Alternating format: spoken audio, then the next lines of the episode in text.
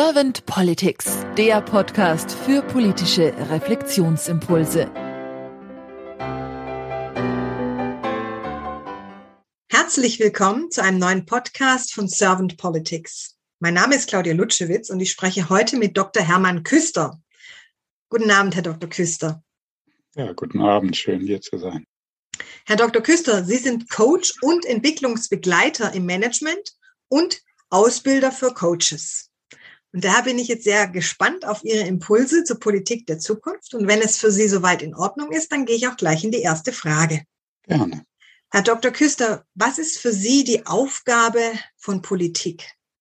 Ah, die Aufgabe von Politik ist, gesellschaftliche Entwicklungen sozusagen zukunftsfähig zu gestalten. Also die Aufgabe von Politik ist, Zukunft zu gestalten, äh, Richtung zu geben und Rahmenbedingungen zu schaffen für gute Entwicklung.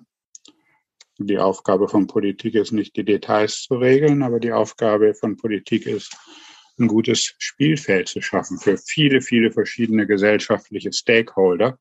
Und äh, ich bin ja viel unterwegs im Feld Wirtschaft, eben auch für Wirtschaft sinnvolle Rahmenbedingungen zu schaffen. Also um einfach ein Beispiel zu nehmen, Rahmenbedingungen für Datenschutz oder Datensicherheit oder also dass, dass die Firmen ein Spielfeld haben, was sinnvoll definiert ist. Also die Gestaltung von Rahmenbedingungen. Und wie nehmen Sie dann momentan die Politik wahr? Im Umbruch. Also ich würde sagen, wo Politik herkommt, ist ähm, aus dem ja, aus der Kollision unterschiedlicher Standpunkte, aus einer Kultur von Debatte aus und äh, gegeneinander. Und diese demokratische Grundidee, dass sozusagen aus der Debatte die beste Lösung hervorgeht, ähm, die stößt an massive Wirksamkeitsgrenzen. Also wir erleben, dass diese Art von Steuerung für die Komplexität der Themen, die wir im Moment erleben, völlig ungeeignet ist weil diese, ich sag mal, vorgedachten, vorfabrizierten Lösungen der Komplexität der Themen in keiner Art und Weise gerecht werden. Und wir sozusagen, wir brauchen neue Strukturen, in denen unterschiedliche Sichtweisen, unterschiedliche Standpunkte, teilweise auch wirklich sehr konträre Standpunkte, in neuen Lösungen zusammenkommen können.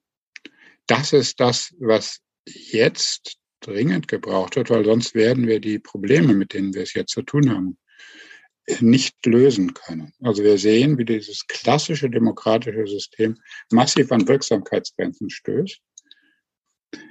Aufgrund der Komplexität von der Zusammenhänge, der Geschwindigkeit und der absoluten Unvorhersagbarkeit auch von Entwicklungen, die ja auch immer größer wird. Und da braucht es ähm, andere Vorgehensmodelle. Und diese sind erst in zarten Ansätzen zu erkennen, aber sie sind sehr deutlich zu erkennen, zum Beispiel in der Art und Weise, wie jetzt die Koalitionssondierungen, Koalitionsverhandlungen geführt worden sind. Das wäre jetzt so meine Frage an Sie gewesen oder ist meine nächste Frage an Sie, wenn Sie sagen, wir müssen da was ändern, diese Debattenkultur, die bisher so gelebt wird, die ist nicht mehr so zielführend für die Zukunft. So habe ich sie jetzt verstanden. Was ist es denn dann, was wir bräuchten? Oder was bräuchte denn die Politik und die PolitikerInnen, dass sich da etwas ändert, dass es dann eher in die Zukunft führt? Wir brauchen problemlösende Gesprächsräume, wo unterschiedliche Standpunkte zusammenkommen können in neue Lösungen. Was natürlich nur geht, wenn es einen gewissen Schutz gibt, was, was ja in diesen Sondierungsgesprächen erkennbar war.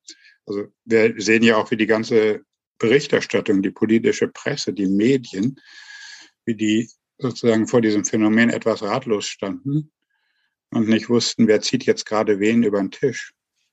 Weil wir im politischen Diskurs so daran gewöhnt sind, dass es darum geht, dass der eine den anderen über den Tisch zieht und wer wird der Sieger sein.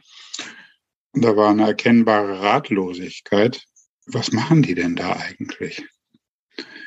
Wie können so unterschiedliche Standpunkte gestalterisch zusammenkommen. Da habe ich schon den Eindruck, dass da eine neue Form von Politik gerade beginnt, sehr zart Gestalt anzunehmen, sagen wir es mal so vorsichtig, ganz vorsichtig. Also das ist ein neues politisches Paradigma in Ansätzen sichtbar wird. Und was wir halt brauchen auch ist, ähm, für die komplexen Themen Lösungen zu entwickeln, die viele Perspektiven einbeziehen. Also was für mich immer so ein eindrucksvolles Beispiel für neue Ansätze in der Politik sind, ist es zum Beispiel, wie das Abtreibungsgesetz in Irland zustande gekommen ist. Also ein katholisches Land, Abtreibung, also spannungsreicher kann es eigentlich gar nicht sein. Und das ist zustande gekommen, indem ein Bürgerrat von zufällig ausgewählten Menschen sich über längere Zeit sehr intensiv mit dem Thema beschäftigt hat und unterschiedliche Sichtweisen äh, zusammenkamen, verstanden wurden und daraus Lösungen entstanden sind, so dass die dort erarbeiteten Vorschläge mit relativ wenig Veränderung dann auch gesetzt werden konnten auf erstaunlich geräuschlose Art. Also das sind Prozesse, äh, die zu Lösungen führen, die nicht, also die der Komplexität gewachsen sind. Und diese Debatten um vorfabrizierte Lösungen erzeugen regelmäßig und systematisch schlechte oder sehr schlechte, unterkomplexe Lösungen.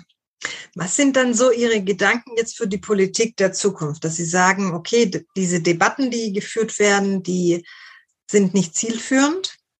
Und ja, wir brauchen eine andere Gesprächskultur. Wir bräuchten vielleicht auch mehr Bürgerräte. Wir brauchen mehr Räume, wo man in den Diskurs gehen kann, auch in den mhm. Austausch, mhm. wo vielleicht auch die Transparenz nicht immer so gegeben ist. So habe ich sie jetzt vorher verstanden, dass der, dass die Medien oder auch der Wähler, die Wählerin gleich immer alles so mitbekommt, sondern dass die Politik ja auch ihren geschützten Raum hat, vor allem auch die Politiker.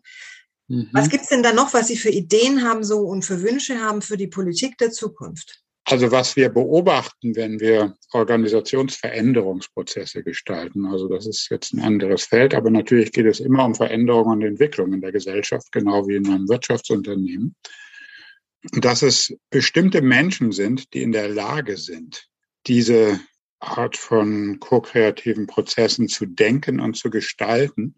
Und Schätzungen zeigen, dass das ungefähr ja, so fünf bis zehn Prozent der Manager beziehungsweise Politiker schon in der Lage sind, auf diese Art zu denken. Und was ich mir einfach wünsche, ist, dass diese Menschen, die auch in der Politik sichtbar werden, die in den verschiedenen Parteien sichtbar werden, und das hat nicht, das hat ganz wenig mit Ideologie zu tun.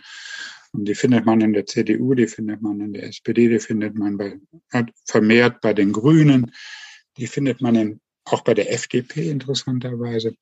Man findet diese systemischen oder integrierenden Denker, die findet man in verschiedenen Parteien. Und das ist auch ein Ansatz, den wir ähm, in einem gemeinsamen Projekt verfolgen, wie man solche Pioniere äh, sozusagen auch zu, so zusammenbringen kann auch über eine Organisationsgrenzen hinweg, über Parteiengrenzen hinweg, auch Wirtschaft, Politik und Gesellschaft, diese Menschen, die in der Lage sind, ähm, solche Prozesse zu gestalten, die untereinander zu verbinden, zu vernetzen, Räume zu schaffen, wo die sich auch gegenseitig stärken können.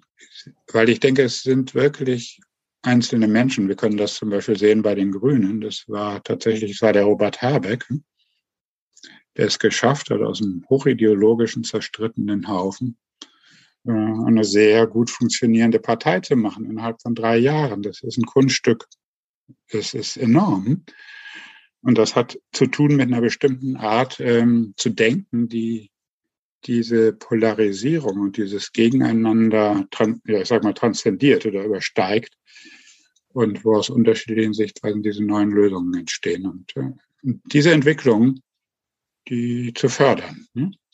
Und natürlich haben wir auf der anderen Seite auch immer wieder regressive Bewegungen. Also es ist auch so, also wenn wir sagen, unser politisches System ist an der Wirksamkeitsgrenze, das ist in einem kompletten Überforderungsmodus, dann gibt es immer Entwicklung, aber eben auch Regression. Und das ist das, was wir gesellschaftlich beobachten, dass unser politisches System nicht mehr den Anforderungen nicht gewachsen ist.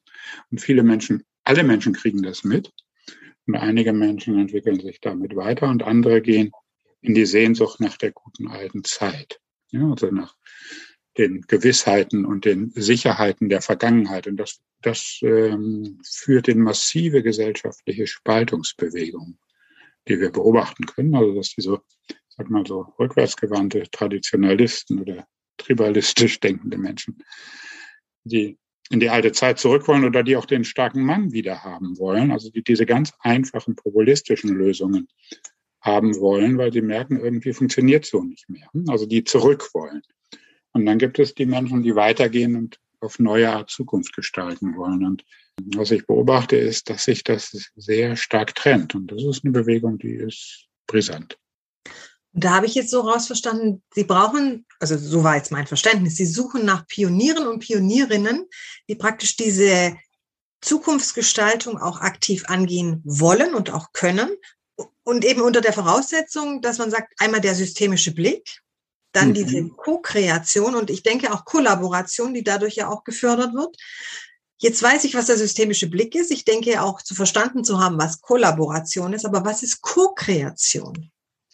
Also Co-Kreation ist, ist, der Prozess, wo aus sehr unterschiedlichen Perspektiven, die scheinbar unvereinbar sind und auch sehr widersprüchlich und in hoher Spannung zueinander, wenn die so tief untersucht werden, dass daraus neue Lösungen entstehen. Lösungen, die weder die eine noch die andere Seite alleine vorher hätte denken können. Das ist also sagen, Diversität, das unterschiedliche und auch scheinbar widersprüchliche Sichtweisen und Interessenlagen auf einer höheren Ebene wieder zusammenkommen. Also ein, ein ganz schönes Beispiel dafür ist, äh, was scheint der Helmut Sieler gewesen zu sein. Der war in den 80er Jahren CEO bei Henkel und hat diesen Konzern an die Börse gebracht. Und da gibt es unglaublich konfliktäre Interessenlagen. Hochkomplexer, unglaublich schwieriger Prozess. Und einer seiner Nachfolger hat mal über ihn gesagt, er ist er ist ein Meister darin, Blockaden zu überwinden, indem er unterschiedliche Interessenlagen immer, indem es ihm gelingt, unterschiedliche Standpunkte immer wieder auf einer neuen, höheren Ebene zusammenzubringen. Mhm. Und diese Menschen, die diese Fähigkeit haben oder besser gesagt, die solche Prozesse gestalten können, daran haben wir einen sehr hohen Bedarf. Aber wie findet man denn diese Menschen? Das ist ein bisschen, wenn man die Suchschablone hat, erkennt man sie sofort. Das ist eine, ja, das ist, ähm, was interessant ist, wie findet man die? Die einfachste Art, die zu finden, ist, wenn man einen gefunden hat. Und fragt man, wen, wen der noch kennt. Weil diese Pioniere, die erkennen sich gegenseitig am Gang. Also ich bin ja mehr im Feld Wirtschaft unterwegs als im Feld Politik. Ich hatte mal einen ähm, sehr cleveren Vorstandsassistenten, in einem Großkonzern und der, und da wurde ausgerufen, dass wir jetzt Change Manager ausbilden. Dann gab es einen Riesenhallas, jeder konnte sich nominieren. Und dann gab es zwei Tage Beschallung, was Change Management ist. Das war nicht wirklich hilfreich. Aber er hat gesagt, ich habe da echt interessante Leute kennengelernt, weil eben es oft diese Pioniere sind, die sich für solche Themen organisieren, äh, interessieren. Und jetzt habe ich ein paar mehr Leute, mit denen es interessant ist, mittags in die Kantine zu.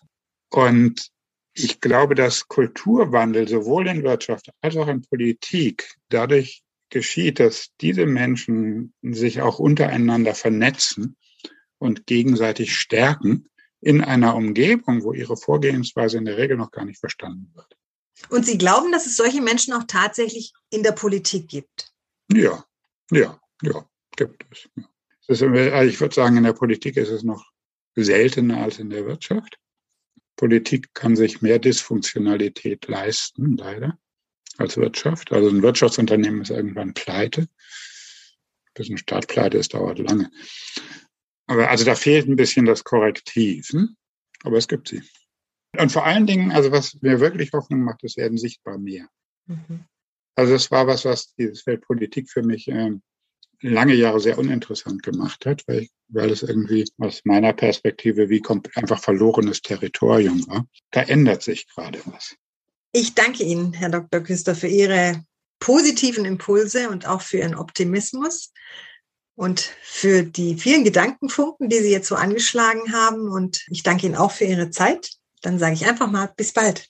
Ja, und ich danke Ihnen für inspirierende Fragen.